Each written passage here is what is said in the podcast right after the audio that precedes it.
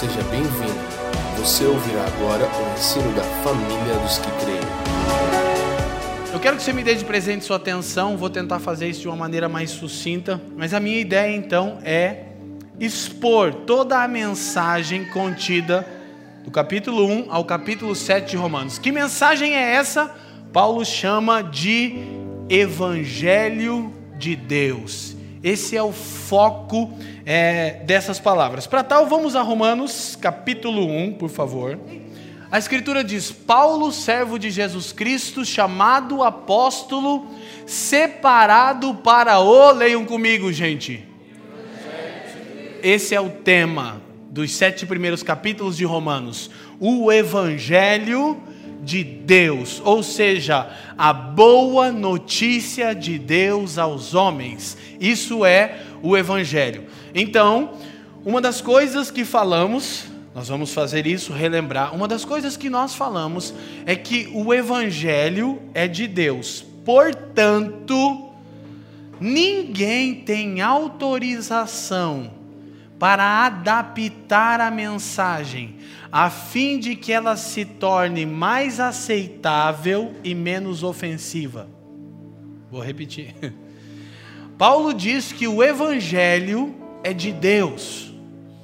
Uma coisa tão interessante, nós trabalhamos na série, na série Síndrome dos Gálatas, que Paulo havia pregado o Evangelho e falsos mestres começaram a compartilhar um outro evangelho. O que é o outro evangelho, família dos que creem? O que é o outro evangelho? Cristo. Me ajuda aí, não me deixa sozinho. E mais alguma coisa. O que é outro evangelho? É qualquer mensagem que diga que para que você seja aceito diante de Deus, você precisa de Cristo e de mais qualquer outra coisa, por mais cristã que essa coisa seja. É outro evangelho. O que nos torna aceitáveis a Deus é única e exclusivamente a obra de Cristo, seguida da nossa confiança em tal obra, ok? Então, esse Paulo, quando escreve aos Gálatas, diz que pregou esse evangelho e que outros falsos mestres haviam introduzido um outro evangelho. Aí ele diz: Mas ainda que eu mesmo, Gálatas 1, 8 e 9, ainda que eu mesmo pregasse outro evangelho entre vocês, Paulo diz assim: Então vocês deveriam me amaldiçoar. Por quê? Porque Paulo tinha convicção que o evangelho é de. E nem mesmo ele teria autoridade para adaptar a mensagem. Então, vou dizer uma vez mais: uma das verdades mais importantes dos sete capítulos, inegociável, é que o Evangelho é de Deus e nós não temos autoridade para adaptá-lo, a fim de que a mensagem seja mais atraente e menos ofensiva. Mas ela não é apenas ofensiva, porque a palavra evangelho significa boa notícia. É uma boa nova, é uma notícia incrível que carrega uma carga de ofensa. OK? Então, a primeira coisa que nós vamos ver, versículo 16. Romanos 1, verso 16. Paulo diz: Porque não me envergonho do evangelho de Cristo, pois é o poder de Deus para a salvação de todo aquele que crê, primeiro do judeu e também do grego, pois nele se descobre a justiça de Deus de fé em fé, como está escrito: Mas o justo viverá pela fé. Não vou retornar tudo que falamos, você tem a série em todas as plataformas digitais, Spotify, Deezer, YouTube, tá tudo lá. Você tem todas essas 14 palavras que nós explicamos, mas vou ressaltar algumas coisas importantes ah, para nós nós observamos que esse pequeno versículo, especificamente essa última declaração, o justo viverá da fé, afetou a vida do monge Martinho Lutero, de tal forma que esse homem foi tão impactado com a mensagem do Evangelho que ele produziu uma reforma na igreja no século XV, e essa reforma foi tão poderosa que afetou a sociedade europeia e alcançou o planeta Terra inteiro. E eu não estou falando apenas de coisas no campo eclesiológico referentes à igreja, não. A reforma protestante foi um dos principais pilares para que a escravidão acabasse. A reforma protestante foi um dos principais pilares para que a era da industrialização começasse. A reforma protestante estabeleceu os direitos hum, humanos, muitas coisas que as pessoas são ignorantes, elas não sabem, elas são fruto do Evangelho. E muitas dessas coisas que nós vivemos hoje de liberdade, elas são resultantes desse versículozinho que você está vendo aqui. E eu bem me lembro de ter dito uma coisa: ah, se nós de fato entendêssemos e dessemos o devido valor às Escrituras, ao Evangelho de Deus, porque a expressão o justo viverá pela fé mudou um homem, esse homem afetou a igreja e a igreja transformada tocou o planeta Terra inteiro. O justo viverá pela fé. Mas no verso 16, Paulo diz: Não me envergonho do Evangelho de Cristo Vale dizer, né? O evangelho é de Deus e é de Cristo, só não é seu. Aleluia, irmão. Glória a Deus. Então, se alguém tem poder para adaptá-lo e não o fará, seria Deus e Cristo, não nós. Então, ele diz: porque é o poder de Deus para a salvação, para a transformação de todo aquele que. Então, é um poder ilimitado de alcance restrito. O poder é ilimitado transforma todo aquele que crê. Não importa quem seja o aquele. Alguém aqui pode testemunhar que era um aquele difícil de ser mudado e o Evangelho tem feito isso em você? Aqui, não sei porquê, eu virei e olhei Fábio Pupo. Eu me lembro. Eu me lembro. E, e falando da nossa história, nós poderíamos ver esse poder de transformação. Por quê? Porque em nosso coração o Espírito depositou fé. Então é de poder ilimitado, mas de alcance restrito ao que crê.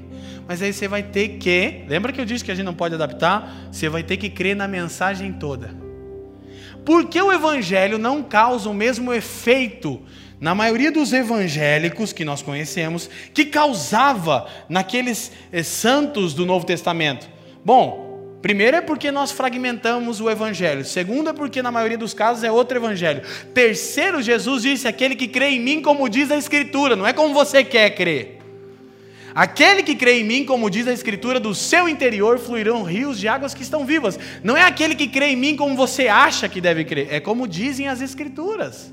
Ok? Então Paulo diz que não se envergonhava do evangelho, porque o evangelho é o poder de Deus. Ele não tem o poder de Deus, o pastor Fafa disse, ele é o poder de Deus. Então, o poder de Deus, isso é incrível, o poder de Deus é mais testemunhado numa pregação genuína e bíblica do Evangelho do que quando um paralítico levanta da cadeira. Mas não é o que nós estamos acostumados. Nós julgamos poder sinais. E nós aqui não somos cessacionistas quanto à continuidade dos dons, nós somos continuistas, cremos na continuidade dos dons, mas a gente acha que poder mesmo é ver um milagre físico acontecer. E Paulo diz que poder mesmo é quando o evangelho é pregado. Por quê? Possível não lembrar de Antônio Cirilo. Eu até contei isso em alguma dessas mensagens, isso veio na minha mente, né? Pastor Cirilo disse uma vez que orou por um enfermo e esse enfermo foi curado, câncer em fase terminal. Então ele apresentou o evangelho para esse homem e esse homem rejeitou o evangelho logo após ter sido instantaneamente curado. E o Cirilo disse: o único problema é que ele foi curado sim da sua enfermidade, mas quando alguém é curado, ele morre amanhã. Mas quando nós conhecemos a Jesus, Ele fez assim. Ele quis dizer, cara, você vai ser eterno. Você entende que o poder está no Evangelho e não no sinal que o Evangelho causa? Quem está entendendo? Esse é o grande milagre. Então, o, por que Paulo diz que não devemos nos envergonhar? Ele diz: Eu não me envergonho do evangelho. Meu Deus, era só o primeiro versículo. Aí dá tudo certo, nós vamos até Romanos 7 hoje. Ai, meu Deus do céu. Eu não me envergonho do evangelho. Por quê? Há duas maneiras. A palavra vergonha, aqui no grego original, é também ofensa. Então, primeiro, como alguém pode se envergonhar do evangelho? Alguém que o prega. Paulo, na condição de pregador, dispositor da notícia de Deus, da boa nova de Deus, está dizendo: Eu não me envergonho do Evangelho. Por quê? Porque para pregar o Evangelho, como ele vai fazer e a gente já vai ver, nós vamos começar a constatar a real natureza do homem sem Deus. E Paulo vai concluir que o homem sem Deus é entregue ao seu próprio coração e é um alvo do juízo de Deus. É questão de tempo que ele seja destruído. Então Paulo diz: embora isso ofenda os poderosos dessa época, eu não me envergonho da mensagem. Porque convenhamos que você vai apresentar o evangelho para alguém. E a gente começou a apresentar o evangelho assim, cara, Jesus te ama. Aleluia? Mas não era assim que Paulo apresentava o evangelho. Ele diz: Jesus odeia você nessa condição que você está. Calma, é só o começo da mensagem. Respira. Ok? Porque você é um pecador, alvo da ira de Deus. Só que Ele substitui todo aquele que crê. Se você crê, Ele passa a te ter como um amigo. Quem está me entendendo? Então carrega um nível de ofensa a mensagem. Você está lá no avião e você vai pregar o evangelho para o cara e você tem que dizer, cara, todos pecaram, isso inclui você. Mas aí, se esse cara é um moralista, que a gente já vai ver, que é um cara assim, não todo estourado e né, todo ruim, como a gente costuma dizer, é o cara que tem levado uma vida ali na média, o cara vai dizer, eu não sou nada disso que você está dizendo. Não, a Escritura diz que você não é isso, diz que você é pior do que isso. Quem está me entendendo? Então, Paulo diz: Eu não me envergonho do Evangelho. Por quê? Por mais que ele ofenda, ele é o poder de Deus para transformar quem é ofendido, não, quem crê. Quem está me entendendo? Então ele diz: não, Eu não vou me envergonhar disso, porque é o poder de Deus para transformar qualquer um. Mas carrega uma dose de ofensa. Mas a palavra também poderia ser traduzido de vergonha por ofensa. Por quê? Porque o pregador e aqui eu não estou falando daquele que prega na plataforma no domingo à noite. Eu estou dizendo que todo aquele que foi alcançado, foi alcançado para ser um discípulo. Isso inclui você. Então você deveria também ser um expositor do Evangelho. Amém? Então você, pregador, aleluia, glória a Deus, pregadoras, olha quantos pregadores e pregadoras de Deus nós temos aqui, quantos expositores do Evangelho, por quê? Porque você recebeu uma notícia que pode transformar todo aquele que crê. Você vai guardar para você? Só se isso não te transformou. Se te transformou, você vai querer contar para todo mundo. Só que se não te transformou e você diz que crê, na verdade você não crê, porque como você pode crer que o evangelho pode transformar qualquer coisa se não tem transformado você? Então você está no estágio zero, no estágio de ouvir a mensagem e se render a ela. Amém? O que, que aconteceu comigo? Foi, foi o Senhor, obviamente, ele foi trabalhando, né? E, e, e por meio de vários irmãos, mas agora, fim de semana, estávamos em Rondonópolis com, com a família biológica e espiritual do Dani e da Joyce, compartilhando com os irmãos num tempo tão especial, tão incrível. E eu estava compartilhando com o pastor Jonatas a nossa história. Eu contei um pouco da nossa história. E, e, os irmãos aqui ficaram muito tocados com o Fábio com a Leila, os pais do Dani, o pastor Jonas. Falou, cara, o pastor Pupo, né? Falei, olha que legal se ele soubesse, né? O pastor Pupo. Falei, eu vou te contar quem o Pupo era. Mas contei quem eu era também, Fábio, entendeu? Contei quem nós éramos. E eu contei de situações onde nós brigamos, e eu já disse isso aqui, uma vez quase quebrei uma garrafa na cabeça dele, ele nem viu, outra vez quase esfaqueei o irmão dele, se minha mãe não entra na frente. Ele falou, cara, que coisa gloriosa. Eu disse, é o Evangelho. E ele falou: Como é que isso aconteceu? Eu falei, Começou a, a, a uma reação em cadeia. Eu fui salvo e saí contando para todo mundo. E daí quem creu contou para o outro. Daí alcançou o Fábio, o Daniel, o Leandro. E foi alcançando, irmão. Por quê? Porque transformou a mim. A gente tem um irmão que retornou agora para estar conosco, está num processo de se, se restabelecer na cidade, o Delmo e a Sandra. Quem conhece o Delmo e a Sandra? Seu Delmo tinha um bar. Eu me lembro como se fosse hoje. Nós tínhamos a célula, então a célula tinha que acontecer no mesmo lugar, e tinha o quebra-gelo, e tinha aquela coisa toda, mas não funcionava com a gente, para variar. E um dia eu falei, pelo amor de Deus, eu não consigo ficar aqui fazendo isso, a mesma coisa. A minha mãe falou que o Delmo veio atrás de mim, eu acho que esse cara quer ouvir o Evangelho. O apelido dele era Murphy. o cara lá. Era o, era o pai dos maconheiros da vila. Era para ele estar aqui, não veio no culto hoje, vai ser exposto sem estar aqui, né? Pior. E aí ele tinha um bar num bairro, numa vila chamada Inferninho. Que alguns aqui sabem onde é que é. Na Rua 9. E aí a gente chegou no bar, eu não me lembro quem estava comigo, acho que Jean estava nesse dia. E os caras estavam todos embriagados. E, e eu falei, Então você me procurou? Ele falou, procurei, cara, eu preciso mudar de vida. Eu falei, é sério que você quer? Ele falou, cara, eu, eu vi que você mudou.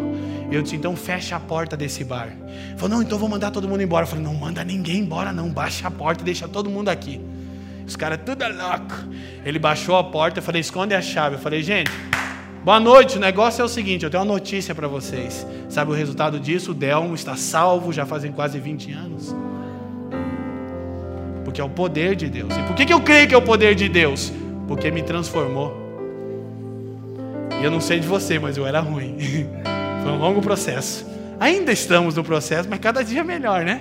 Como diria aquele, agora, ó, estou seguindo tchutchuru, a Jesus Cristo neste caminho. Ah, nem o RR em toda a sua glória, cara.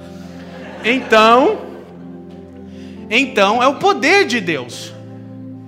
Então, nem aquele que expõe, quem expõe? Você expõe, você que crê, você que foi transformado, você que foi alcançado, amém? Não deve se envergonhar, e nem aquele que recebe deve se ofender. É por isso que a tradução da palavra pode ser vergonha ou ofensa. Vergonha de quem comunica ou ofensa de quem recebe. E, e Paulo diz: nenhuma, nem outra. Por quê? Porque se eu não me envergonho em testemunhar o Evangelho, e quem recebe não apenas se ofende, mas crê, ele é transformado. Quem está me entendendo? Então, você vai saber por que, que Paulo fala de ofensa. Porque o tema central do capítulo do 1 é a humanidade é indesculpável. Diga comigo, a humanidade é indesculpável. Versículo 19 em diante.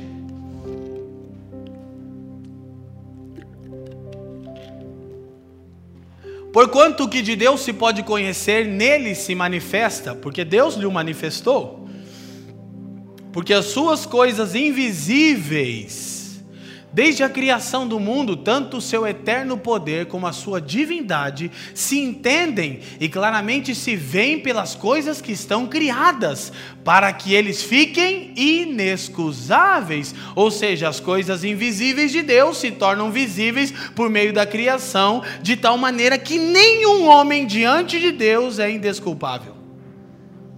Ok? Próximo verso. Porquanto tendo conhecido a Deus, conhecido a Deus como? Nem que seja por intermédio da criação. Conheceram a Deus. Não o glorificaram como Deus, nem lhe deram graças. Antes, em seus discursos, se desvaneceram e o seu coração insensato se obscureceu. Último versículo 22 Dizendo-se sábios, tornaram-se loucos. O que Paulo está expondo?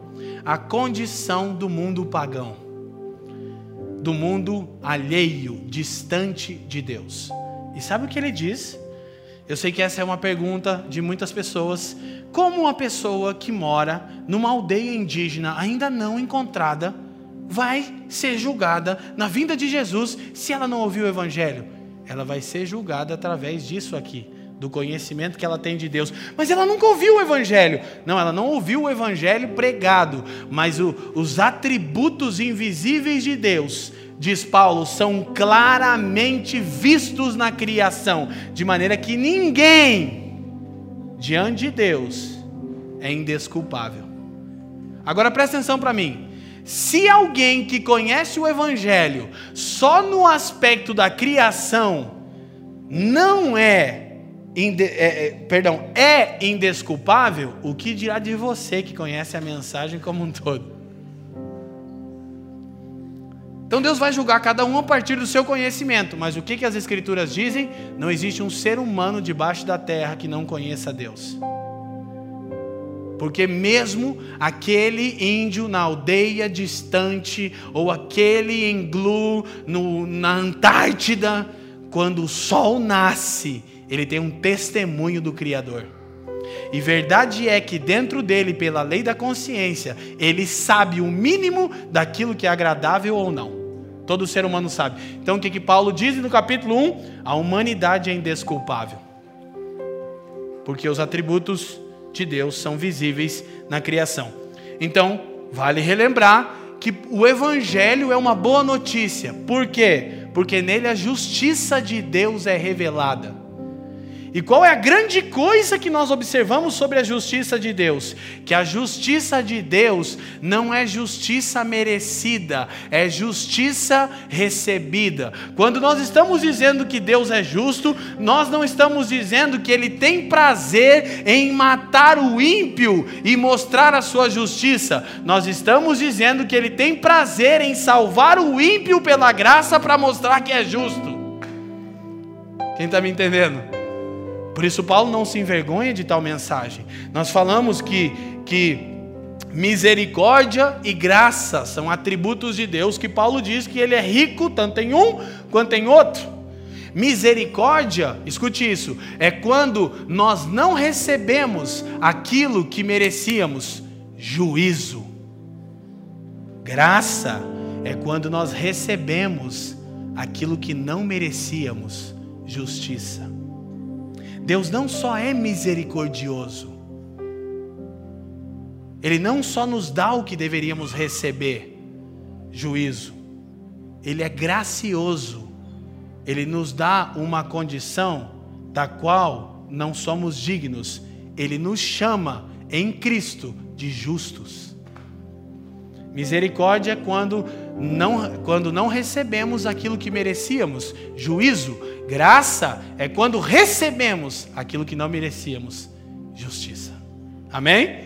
Então Paulo está construindo isso para que tenhamos tal entendimento. O que ele vai dizer? Olha só o versículo 28 de Romanos 1.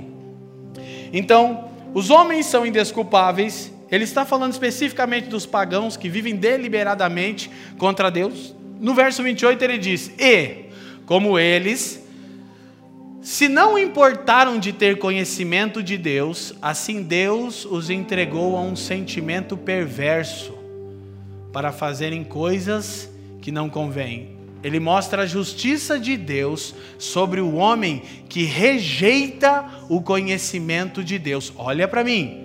Lembra que ele não está falando de pessoas que ouviram o evangelho bem exposto. Ele está dizendo de pessoas que veem os atributos de Deus na criação e que rejeitam o conhecimento de Deus, suprimem essa verdade, ignoram tal fato e continuam a pecar deliberadamente contra o Criador, a tal ponto que Deus os entrega à vaidade do seu próprio coração. Qual é o maior juízo de Deus? Não é espada, não é peste e não é fome. O maior juízo de Deus é entregar a um ser, um ser humano a vaidade do seu próprio coração.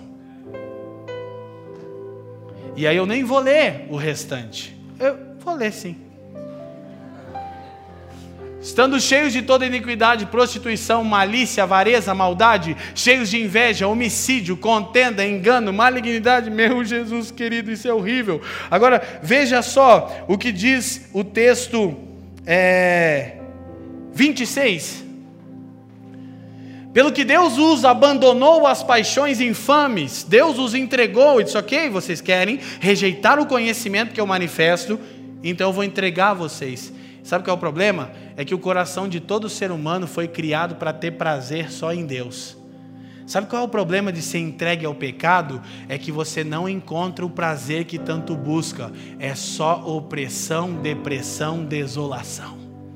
Você sabe quando você olha a galera, tipo assim, é, não estou aqui tentando uma, uma postura moralista, nada disso, a gente já vai chegar nesse assunto, mas assim, deixa eu pintar um quadro, vamos pensar numa coisa assim bem pecaminosa, o que me vem à mente é uma rave, assim, né? É um bagulho muito louco, a galera chapando, pirando e, e toda sorte de prática pecaminosa, e você pensa que essa galera está curtindo? Não estão curtindo, porque quando eles deitam a cabeça no travesseiro, só vem desolação, depressão e angústia. Então depois eles se levantam na segunda-feira e estão esperando chegar a sexta para mais uma noitada que supostamente os satisfará e não vão encontrar satisfação nisso. Por quê? Porque o coração do homem só pode ser satisfeito naquele que o criou.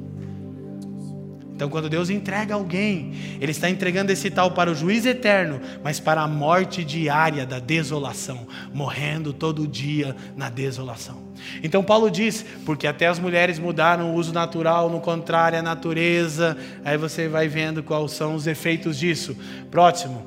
Semelhantemente, também os varão, varões, os homens, deixando o uso natural da mulher, se inflamarem em sua sensualidade, uns para com os outros, homem com homem, pelo amor de Deus. Eu nem gosto de ler esse versículo. Sabe o que, que Paulo está mostrando aqui? Isso é quando Deus entrega alguém a vaidade do próprio coração. Por quê? Porque esse alguém rejeita o conhecimento de Deus. Não é porque esse alguém não teve a chance, é porque ele rejeita, ignora o conhecimento de Deus. Paulo está dizendo o que no capítulo 1? Toda a humanidade é indesculpável e os pagãos recebem a justa recompensa pelo pecado. Qual é a recompensa pelo pecado? Morte agora, morte na eternidade. Por que morte agora? Porque é só desolação, não tem satisfação. E no fim dos tempos, juiz eterno. Ruim, né? Então Paulo passa para o capítulo 2, nós já observamos isso. Quando ele escreve aos Romanos e relata a condição dos pagãos, ele sabe que os religiosos, no caso aqui os judeus, olha para mim, no nosso caso os cristãos evangélicos, os moralistas da igreja em Roma, iriam dizer: Isso mesmo, é isso que Deus deve fazer com esses pecadores miseráveis, os entregue à prostituição. Talvez alguém que não nos conhece estava pensando que eu sou um cara desse. Aqui está mais um moralista jogando na cara do LGBT que é pecado. Não não, já estou vacinado com isso, irmão. Aí Paulo direciona o assunto com um moralista. Quem é o moralista? É o crente nominal. É o religioso. Quem é o religioso? É aquele que confia em si mesmo para sua justificação e traz condenação sobre o fraco. Mas Paulo vai mostrar uma coisa, verso 1, capítulo 2.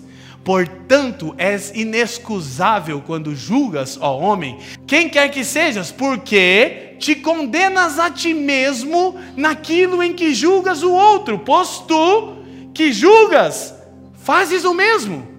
Daí você pensa um judeu, praticante da lei, ouvindo Paulo dizer que ele é tão culpado quanto um pagão, porque pratica a mesma coisa. Que mesma coisa? Paulo usa aquelas coisas que a gente falou ali. Sabe o que um judeu pensa? Esse é o mais alto nível da hipocrisia. O judeu pensa: o quê? Que absurdo, Paulo, você dizer que eu pratico a mesma coisa que eu condeno. Mas Paulo vai continuar o raciocínio. E olha o que ele vai dizer. Agora preste atenção, versículo é, ó, e bem sabemos que o juízo de Deus é segundo a verdade sobre os que tais coisas fazem. O que, que ele está dizendo aqui? Volta, o 2, por favor. O que, que ele está dizendo aqui? Deus vai julgar os que julgam. é isso que ele está dizendo. O juízo de Deus é segundo a verdade. Que verdade? A verdade do coração que Deus conhece. Dos que julgam. Agora, por favor, abre um parênteses. Não me venha com chorumelas que a minha geração está o seguinte: quando você denuncia o que é pecado, qual que é a frase preferida do cara que não vale nada e não quer ser confrontado e é evangélico. Qual é a frase preferida? Falem para mim. Só Deus pode me julgar. Falou isso, você pode saber. É um lixo e está escondendo tudo. em quantos por cento do caso? 100. Porque a Escritura diz que o juízo temerário, o juízo rápido, é que traz juízo de Deus. Mas a mesma Escritura diz que a gente tem que julgar e saber se as coisas provêm de Deus. Agora, eu tenho que usar a mesma vara. Com que vara eu julgo o pecador no aspecto de entender a condição dele? Com a mesma que eu fui julgado. Olha, ele está numa condição que eu estava, pecaminosa, que ofende a Deus e depravada, como eu era. E assim como eu fui alcançado, você também pode se crer. Quem está entendendo? julga assim. Só que esse homem que julga aqui só está dizendo, pagão profano, Deus libera a sua ira. Esse é o bom evangélico que faz isso, né? O bom evangélico brasileiro faz isso. Aí Paulo diz, mas o juízo de Deus é segundo a verdade. Que verdade? Aquilo que Deus sabe, varão. Deus vai julgar os que julgam. Versículo 3. E tu, ó homem, que julgas os que fazem tais coisas, cuidas que, fazendo-as tu, escaparás ao juízo de Deus. Agora escute.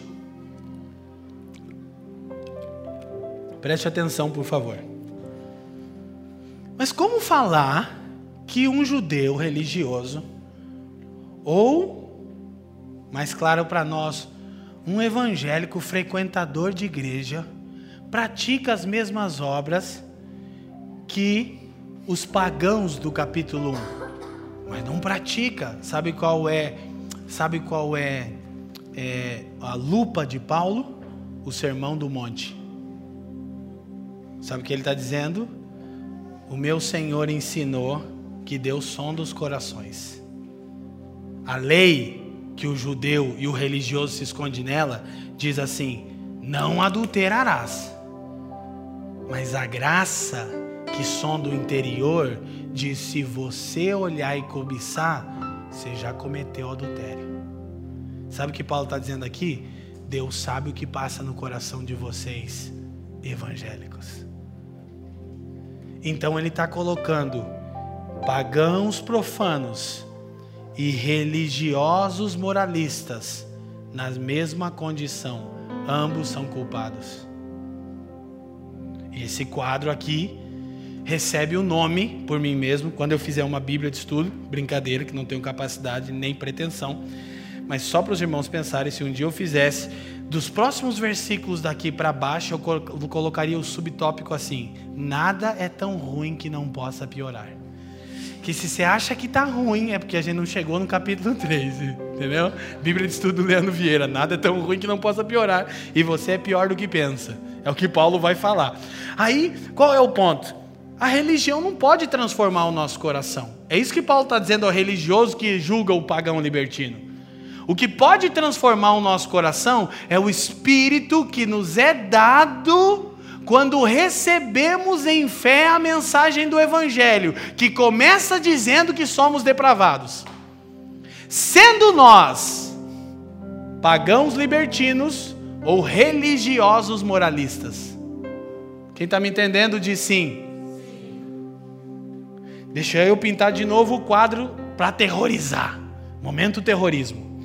Sabe o pai de família que não tem Cristo, que não tem quem? Que nunca traiu a esposa, que é um pai exemplar, que nunca passou seu patrão para trás e é um bom vizinho que cuida da casa do vizinho quando ele viaja, sabe esse? Lixo, alvo da ira de Deus, tanto quanto o pagão libertino homoafetivo zoado. É o que Paulo está dizendo. Aí você descobre porque Paulo diz que o evangelho carrega um peso de ofensa.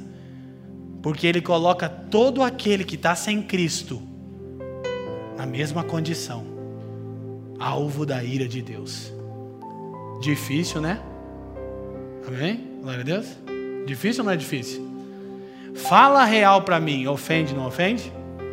Tem que ofender, que é o evangelho.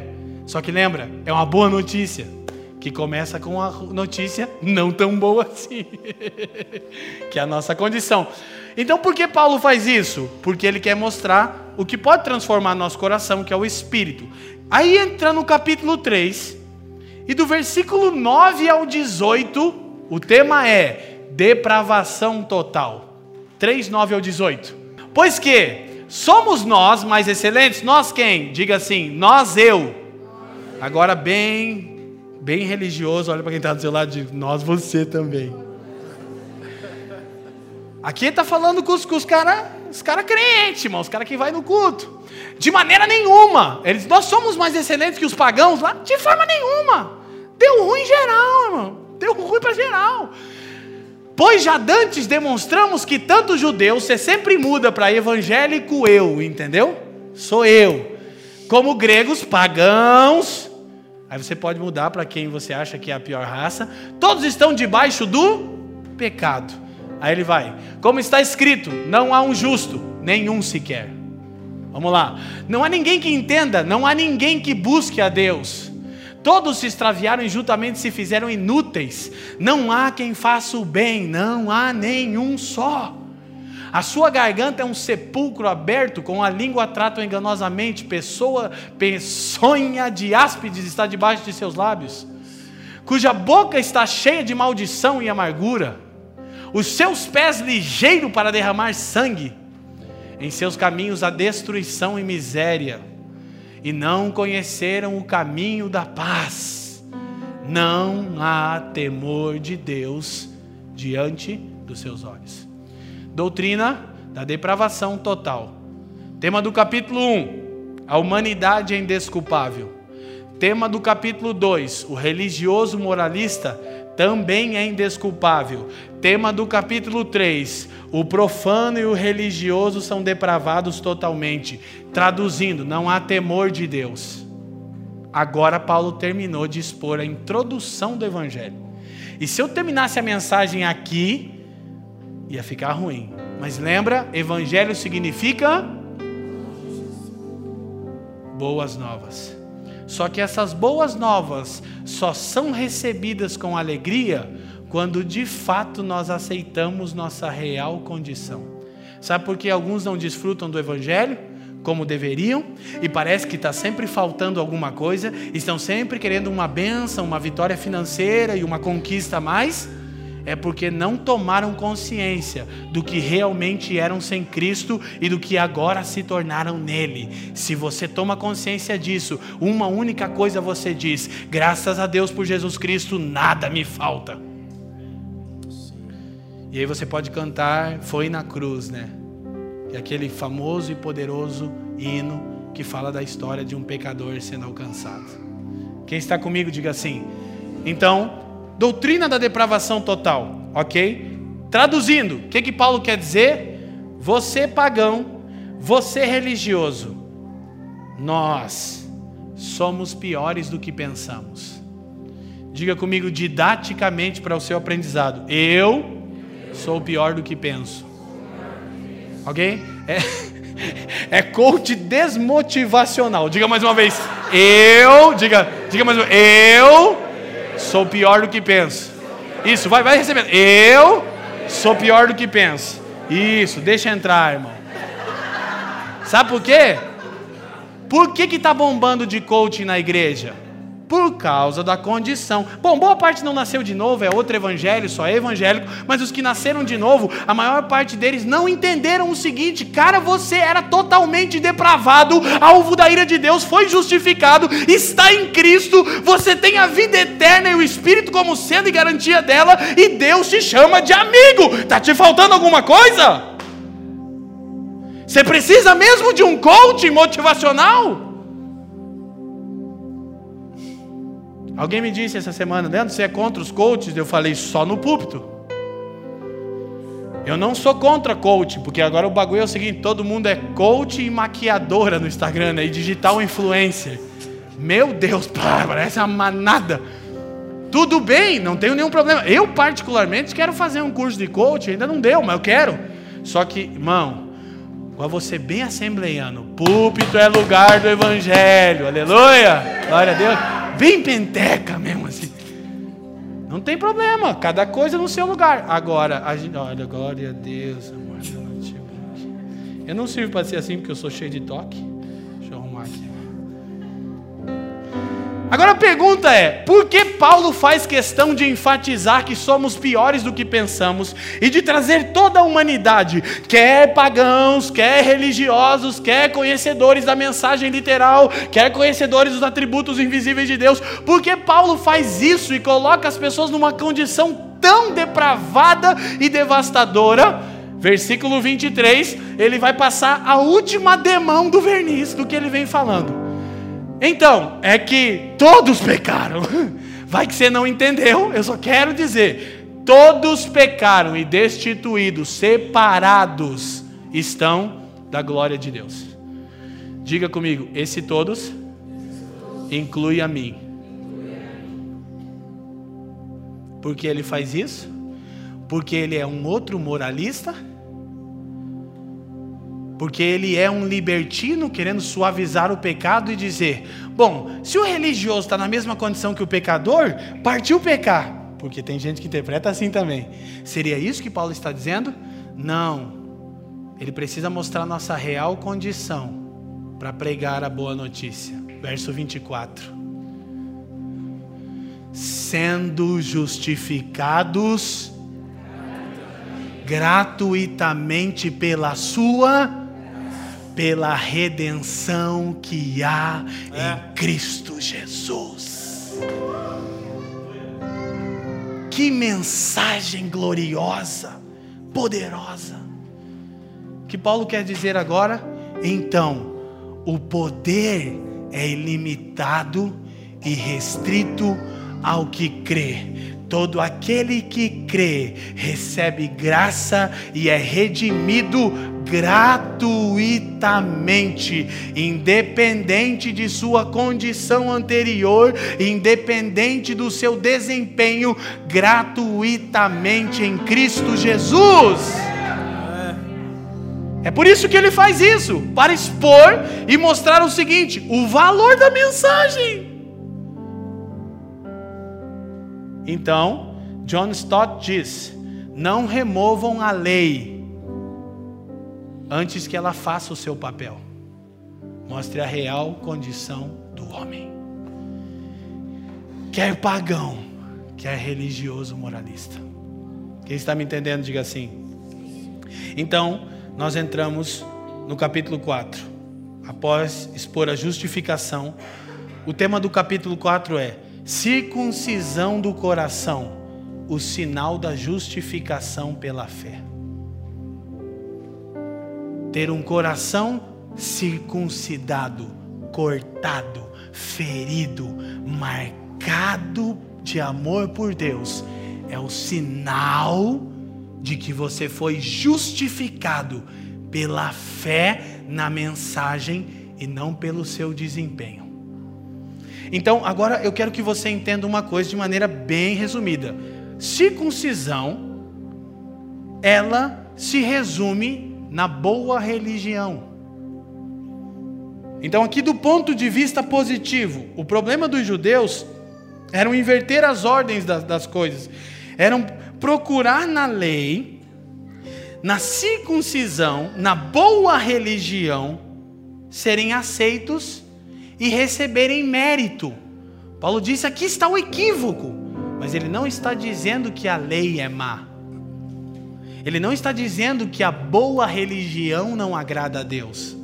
Ele está dizendo que a boa religião não é suficiente para te fazer agradável, mas Cristo é de maneira que você não deve receber uma marca na sua carne, como era a circuncisão judaica. Você deve receber uma marca no seu coração. O seu coração tem que ser ferido pela mensagem, pela espada do Evangelho. Amém? Aí, Paulo é, é, pode ter em mente o que Tiago diz, que a religião que agrada a Deus.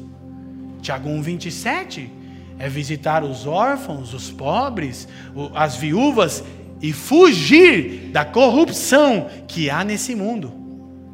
Então, a religião agradável a Deus é dizer não à corrupção, servir o pobre, o órfão, a viúva e o aflito. Quem está me entendendo? Só que ela não te torna mais aceitável a Deus. Ela só é a evidência de que você foi aceito. Então, o que Paulo está trabalhando aqui é que boas obras não são a condição para sermos salvos, olha para mim, nem tampouco para mantermos a salvação. Mas as boas obras são a evidência de que fomos salvos. Uma vida de serviço ao próximo, uma vida de respeito às autoridades, uma vida de dizer não ao pecado, uma vida de generosidade no que diz respeito às suas finanças e não amar o dinheiro e reter sempre, é sinal de que seu coração foi circuncidado pela fé. E aí o que que Paulo faz no capítulo? Ele mostrando isso, ele vai mostrar o seguinte: ele vai chamar duas pessoas. Diga comigo, o patriarca e o rei. Mais uma vez, o patriarca e o rei. Paulo é demais, né? Nós estamos assim recebendo muita graça de Deus, porque a gente está aprofundando em Romanos, então, de uma maneira tão especial, semana após semana. E, e assim, eu preciso confessar para vocês, essa é a série de palavras mais incríveis da minha vida, já assim.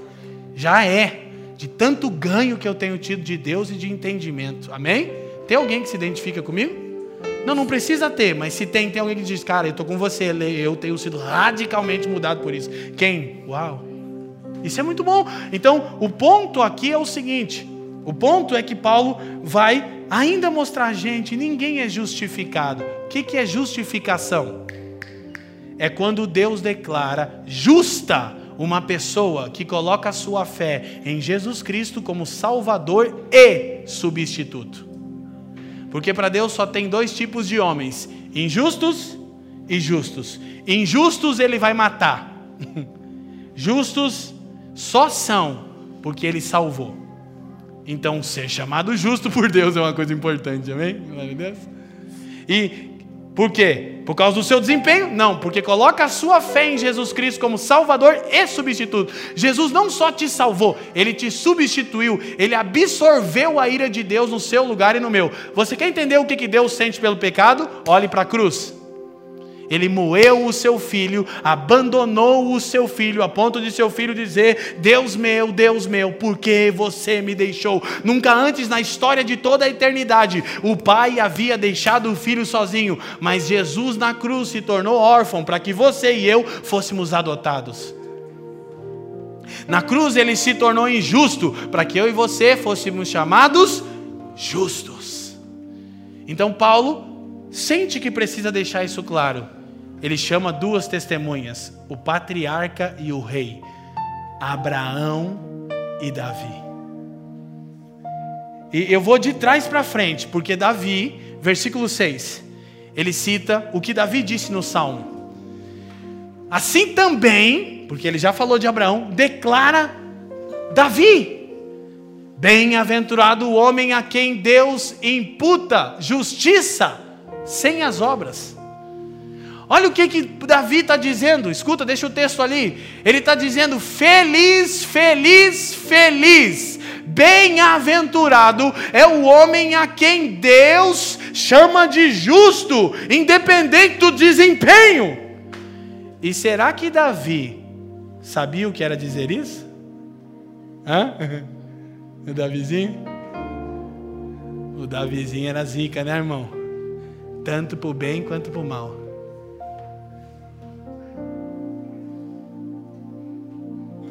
Porque Paulo chama Davi o rei de Israel e diz: Ei, caras, não esqueçam que o mais estimado e poderoso rei de vocês não era tudo isso.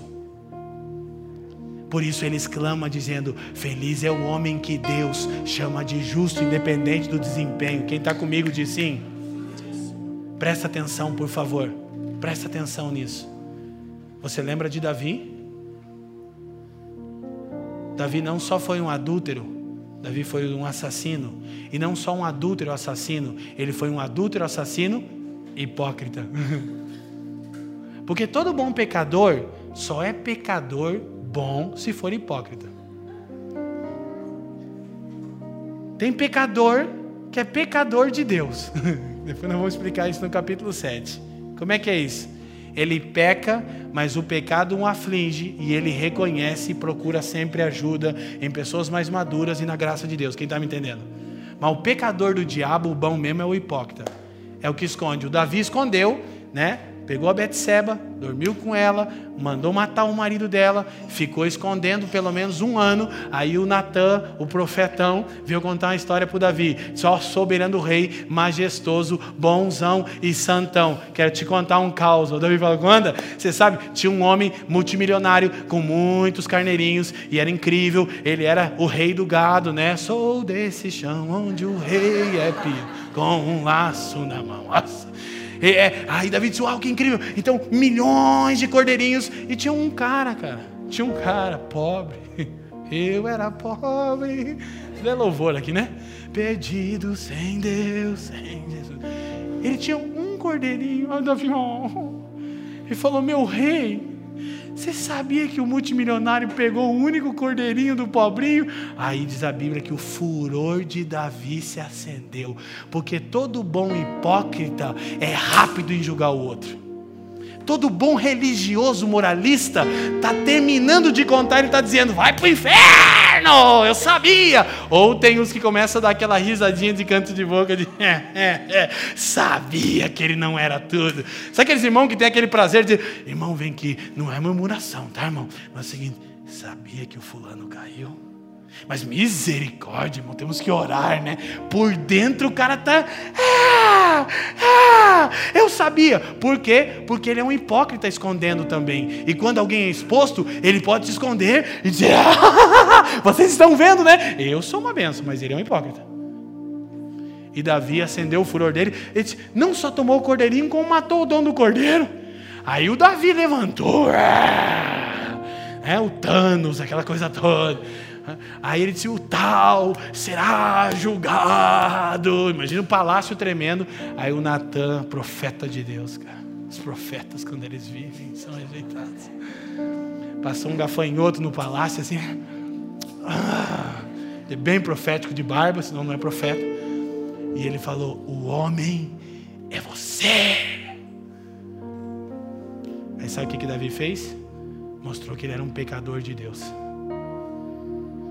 Ele disse: É verdade, eu calei e os meus ossos eram moídos. Ele caiu com a boca no pó e só disse uma coisa: Não retires de mim o teu espírito, porque eu sei que se você retirar, aí Israel vai saber o quão ruim eu sou. E aí esse cara diz: Feliz é o homem a quem Deus chama de justo, independente do desempenho. Será que Davi sabia o que estava dizendo? Então ele também chamou o patriarca. Olha o que diz o versículo. Vamos correr, correr, correr. Um. Só para lembrarmos, ele diz então assim também. Opa. Que diremos, pois, ter alcançado Abraão, nosso pai, segundo a carne. Ou seja, ele foi justificado segundo a carne, Abraão. Depois ele falou de Davi, o patriarca e o rei. Ele vai dizer: Abraão era tudo isso. Se nós lembrarmos da história de Abraão, ele não era tudo isso. Ele mentiu sobre Sara mais do que uma vez. Ele dormiu com a Agar. Ele não era tudo isso. Sabe o que Paulo está dizendo? Ele não era tudo isso. Versículo 9, 10 e 11. Vem, pois, esta bem-aventurança sobre a circuncisão somente, ou também sobre a incircuncisão? Porque dizemos que a fé foi imputada como justiça a Abraão. Como lhe foi, pois, imputada? Estando na circuncisão ou na incircuncisão? Não na circuncisão, mas na incircuncisão. O que, que Paulo está dizendo aqui? Olha para mim. É que Abraão foi justificado antes da lei. Ele está dizendo, ei, Abraão nem não existia lei, ele não tinha sido justificado e Deus o escolheu e o justificou. Ele está dizendo, é um fato, esse cara foi justificado pela fé, não pelo desempenho. Aí o próximo versículo Diz: e recebeu o sinal, diga comigo sinal, da circuncisão, selo da justiça da fé. Então, traduz: circuncisão, boa religião. Abraão nem tinha a lei, muito menos tinha sido circuncidado. Paulo está dizendo: se o pai da fé foi, foi justificado sem lei, que será dos seus filhos que somos nós? Mas daí olha o que ele vai dizer: ele teve o sinal da circuncisão. Então, porque Deus justificou Abraão, porque Deus chamou ele de justo, não pelo desempenho, mas sim pela graça, Deus circuncidou ele. Então, a circuncisão, a boa religião, não é uma condição, mas é uma evidência de quem foi justificado. Quem está me entendendo? As boas obras, uma vida de temor a Deus, não são condição, mas são evidência. Então, ele termina explicando isso, né? Quando estava na incircuncisão, para que fosse pai de todos os que, graças a Deus, você congrega na família dos que. Pronto, irmão. Estando eles também na incircuncisão, a fim de que também a justiça lhe seja imputada. Então, olha o que a Bíblia diz: que você, cristão que teme a Deus, você está na incircuncisão. você não está na circuncisão. Porque você também foi justificado sem lei. Mas agora você tem uma vida de boas obras que são um sinal, a evidência. Quem está comigo, diga assim.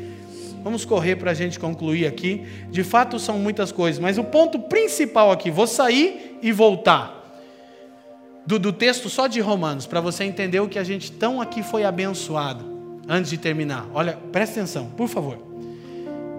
O grande lance de Romanos 4 é que a pessoa justificada pela fé na mensagem de que a obra de Cristo é o que nos torna aceitáveis ao Pai, e não o nosso desempenho, mas que uma vida de boas obras é a evidência numa condição de que fomos salvos, essa pessoa ganha um novo status. O pecado nos constituiu inimigos de Deus.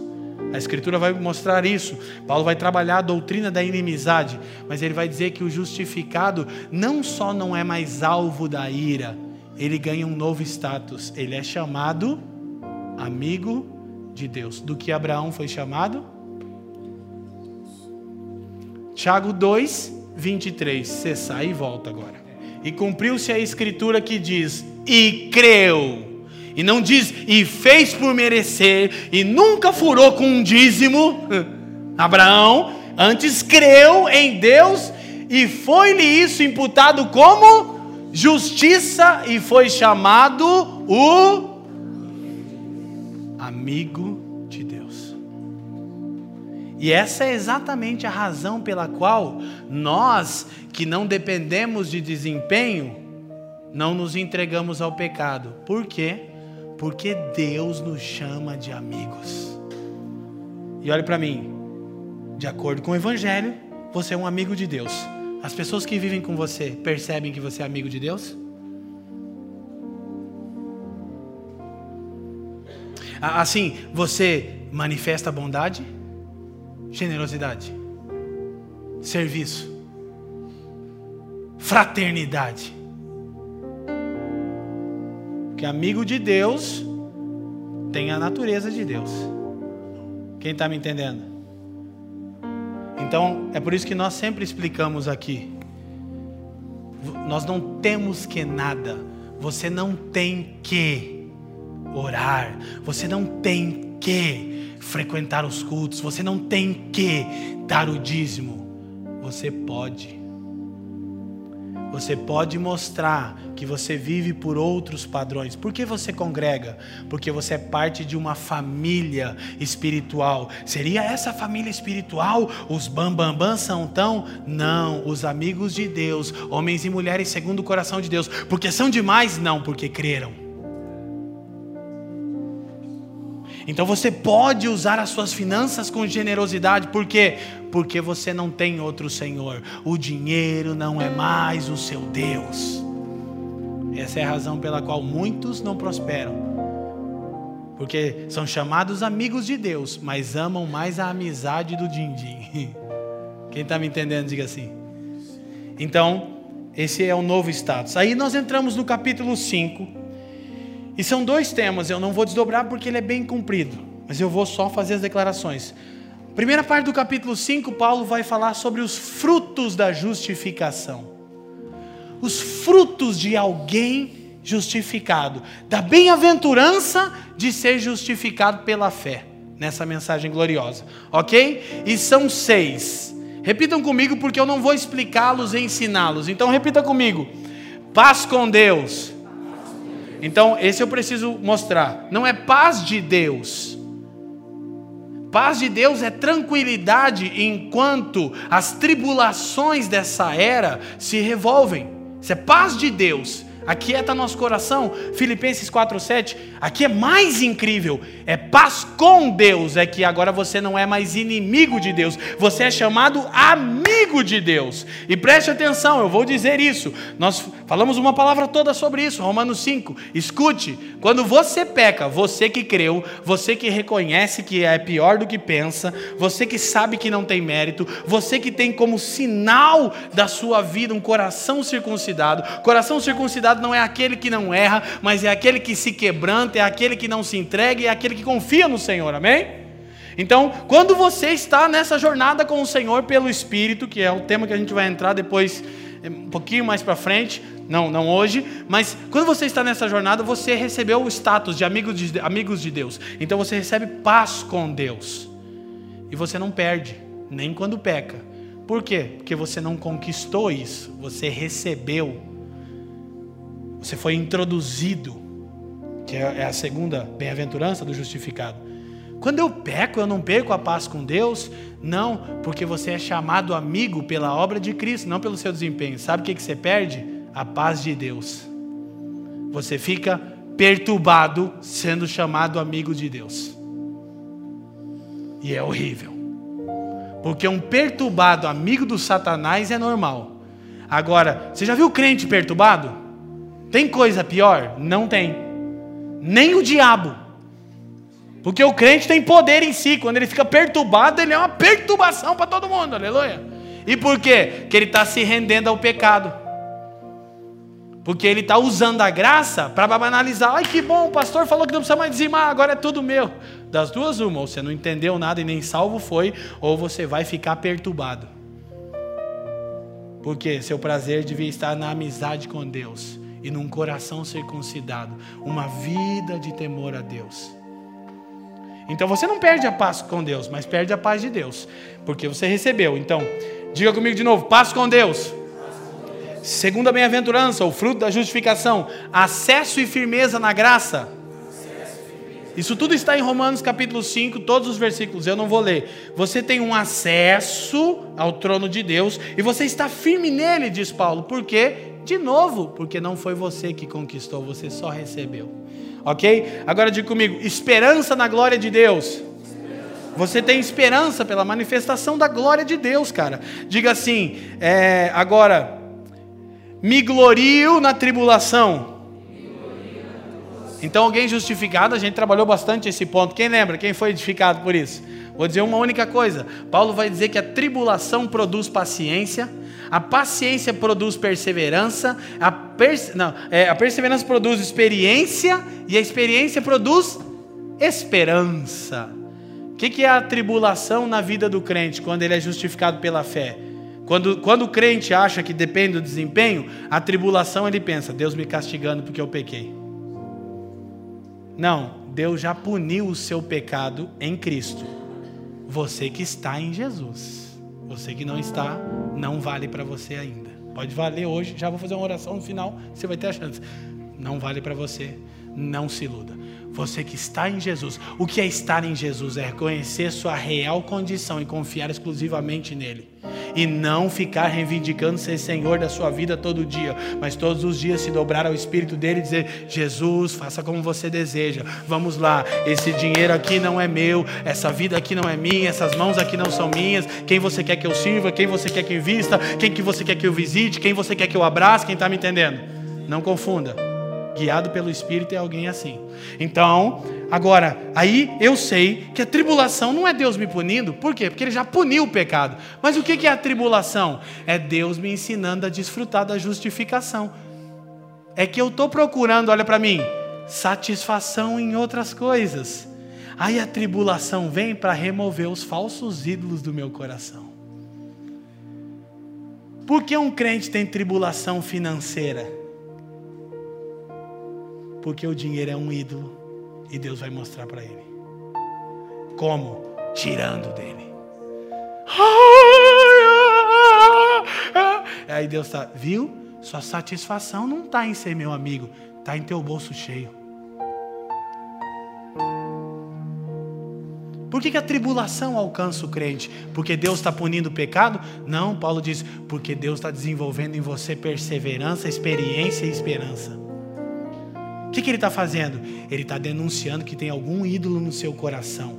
E você, justificado pela fé, filho e filha de Deus, amigo e amiga de Deus, homem e mulher segundo o coração de Deus, desfruta da graça de Deus, está procurando ser satisfeito com outra coisa. Então uma tribulaçãozinha vai ajudar.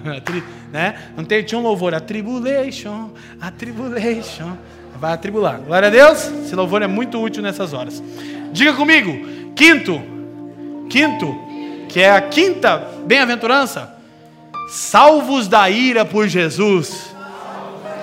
Isso aí é outra bênção incrível de alguém justificado. Você era o alvo da ira de Deus, você foi salvo da ira de Deus. Por quê? Porque creu e Jesus se tornou o alvo em seu lugar. Glória a Deus. Estão felizes? E último, diga assim: regozijo em Deus.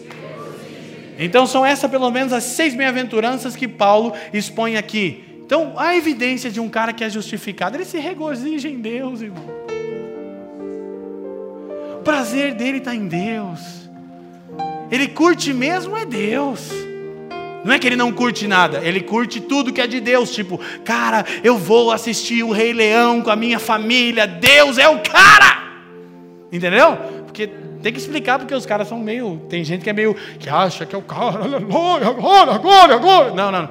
Não viaja na maionese é o cara que desfruta de Deus, desfruta da boa criação de Deus, mas está com a satisfação em Deus, irmão.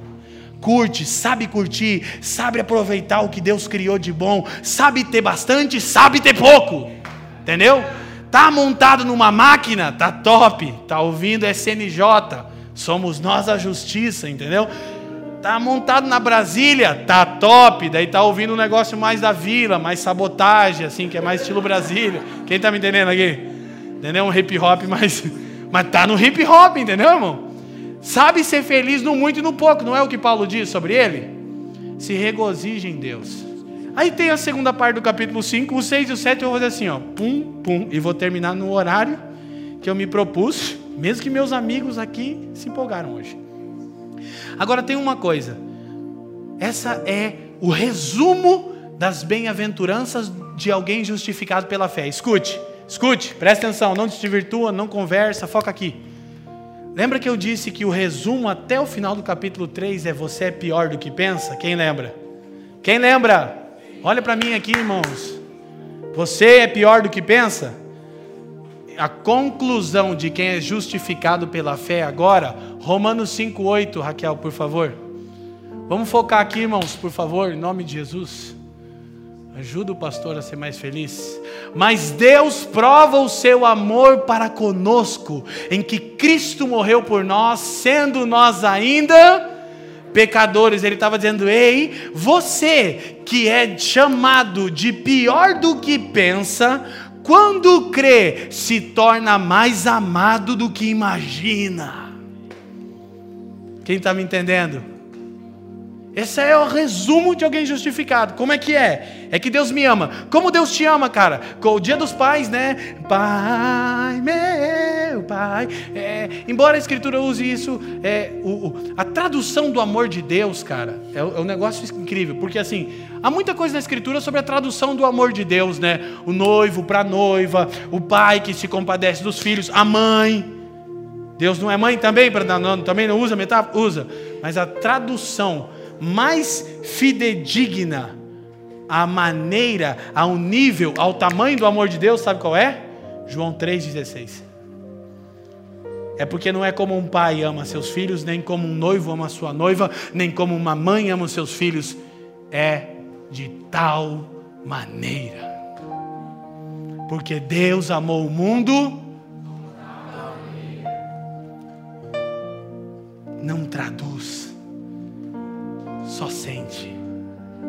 Quem está entendendo?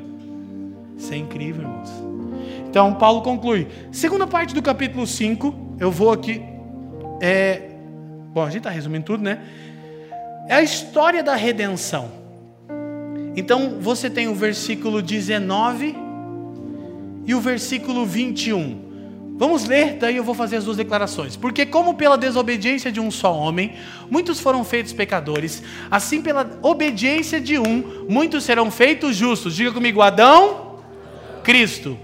Adão, Cristo. Então, a desobediência de um homem Muitos foram feitos pecadores. Não levanta a mão, mas só pensa. Quantas vezes você diz assim, pô, nem fui eu que pequei, eu nem estava lá no Éden, o que, que eu tenho a ver com essa coisa? E eu lembro que quando eu converti, que eu era novo, eu dizia, irmão, quando chegar no céu eu vou pegar o Adão, Adão, seu mineral. Olha que loucura, porque eu não entendi o seguinte: quando eu chegar no céu. Só que é verdade que não foi você que pecou. Pela desobediência de um só, muitos foram feitos Diga, muitos inclui a mim. Só que também não foi você que morreu. Assim, pela obediência de um Cristo, muitos serão feitos. Diga, esse muitos, agora inclui a mim. Glória a Deus. Você está feliz com isso? Não foi você que pecou, também não foi você que morreu. Imagina eu chegando no reino de Deus para espancar o Adão. Cadê o Adão? Cadê o Adão? Cadê o Adão? Cadê o Adão? Depois eu fiquei pensando nisso. Aí tá lá o Adão, né? O Adão tá lá. Acho que, acho que não vai ser só eu, né? Vai ter o Adão, vai ter que estar numa redoma blindada, né? Chegar no Adão e dizer: Adão, eu não sei o que ele vai dizer, só, Deixa eu só te perguntar uma coisa antes de você falar. Foi você que morreu? Aí o Jesus ali do lado, né? Glória a Deus.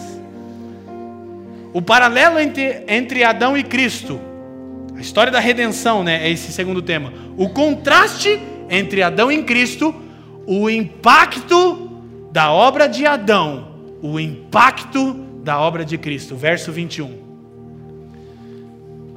Para que, assim como o pecado reinou na morte, domínio, autoridade, escravidão, todos debaixo disso, também a graça reinasse pela justiça para a vida eterna, por Jesus Cristo, nosso Senhor.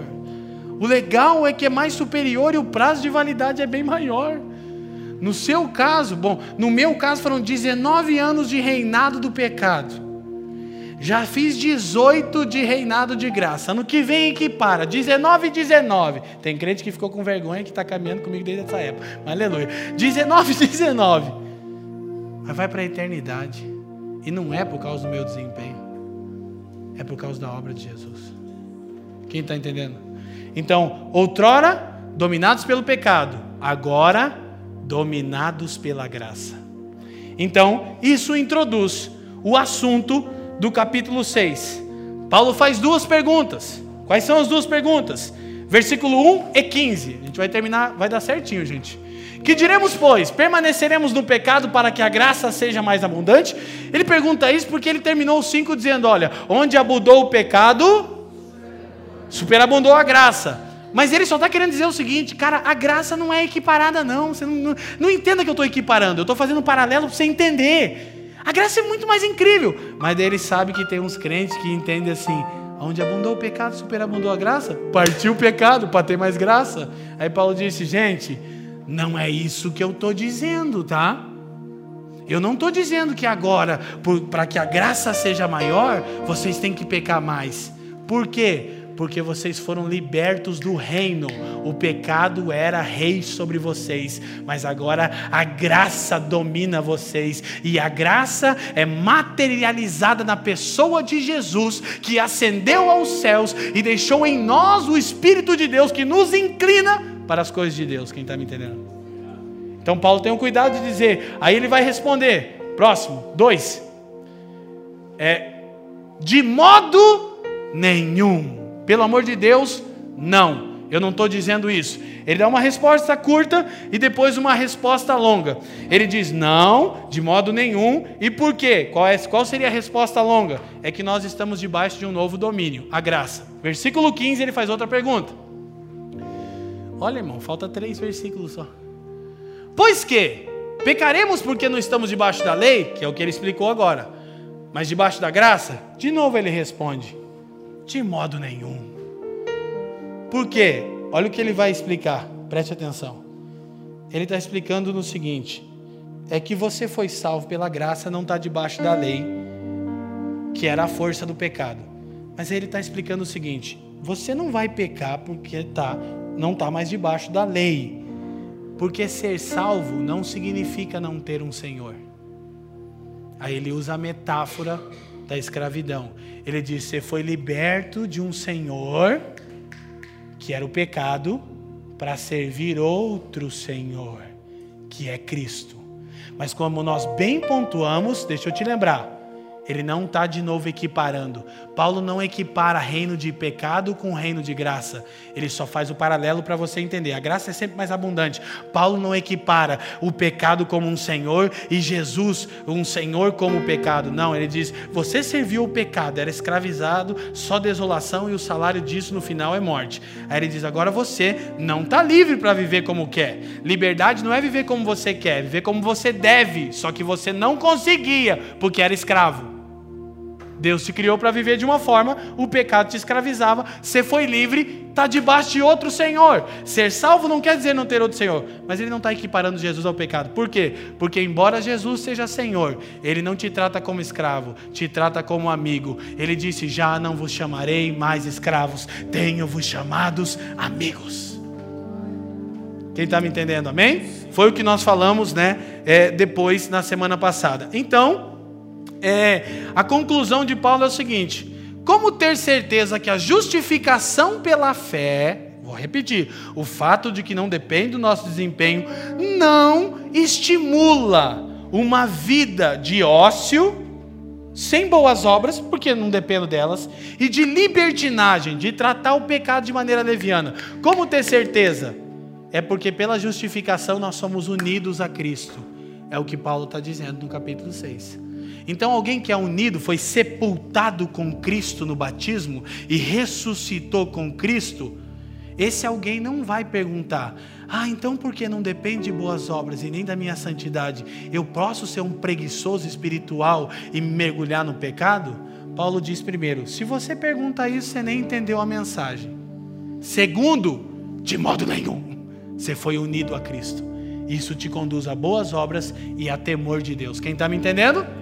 Depois, as duas últimas perguntas do capítulo 7, versículo 1. São duas perguntas. 7, 1. Não sabeis vós, irmãos, não vou nem ler o parênteses, que a lei tem domínio sobre o homem por todo o tempo que vive? Primeira pergunta de Paulo é: Irmãos, vocês não sabem que morreram? Ah, os The Walking Dead.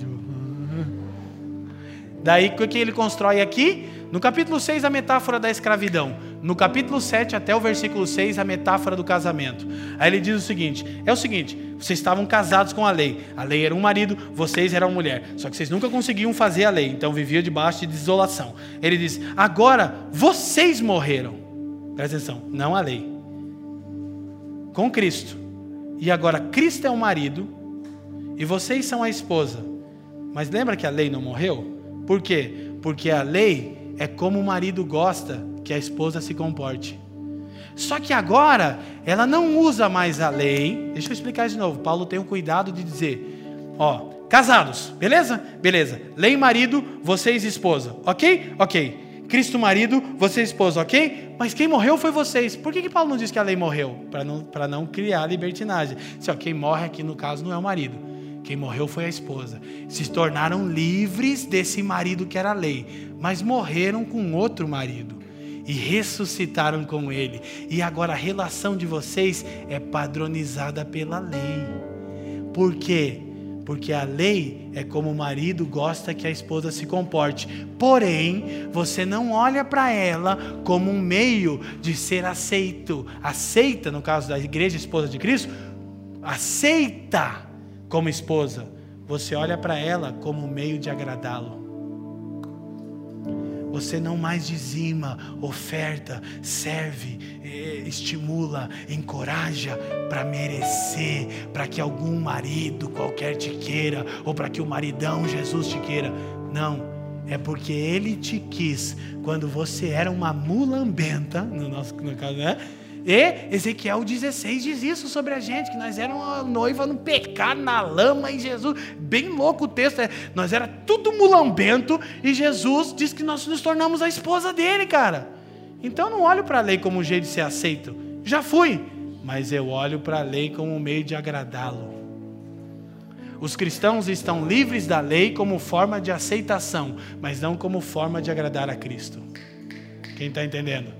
Se liberdade para você é romper todos os limites, o nome disso é libertinagem e você ainda nem nasceu de novo. Ok? Segunda e última pergunta. A pergunta é: vocês não sabem que morreram? A resposta é: vocês foram unidos a Cristo. A lei é uma forma de agradá-lo, não mais de conseguir aceitação. A metáfora é o casamento. Última pergunta, versículo 7, terminamos. Que diremos, pois? Que na verdade eu vou falar disso aqui semana que vem, que era da onde eu ia começar. Glória a Deus, aleluia. Quem está feliz com isso? Quem ama a Bíblia? Eu não sei, talvez você tenha uma coisa melhor para aprender, né, irmão? Que diremos, pois? É a lei pecado? Porque ele está falando que a lei era um marido não tão legal, né? Ele diz: de modo nenhum. Mas eu não conheci o pecado senão pela lei. Vou ficar aqui. Paulo está dizendo o seguinte: ei, gente, não joguem a culpa na lei porque isso é tão pecaminoso quanto. Ele está dizendo o seguinte: a lei não é a culpada. A lei faz o seguinte com o pecado. Diga comigo: expõe, revela, condena, mas não produz. Que é o que a gente vai tratar semana que vem. Então, o que que Paulo está dizendo? Não, a lei não é pecado. A lei revela, expõe e condena o pecado. Então ele vai terminar o capítulo 7 mostrando a guerra contra o pecado. Amém? Obrigado por nos ouvir. Para mais informações, visite famíliadosquecreem.com.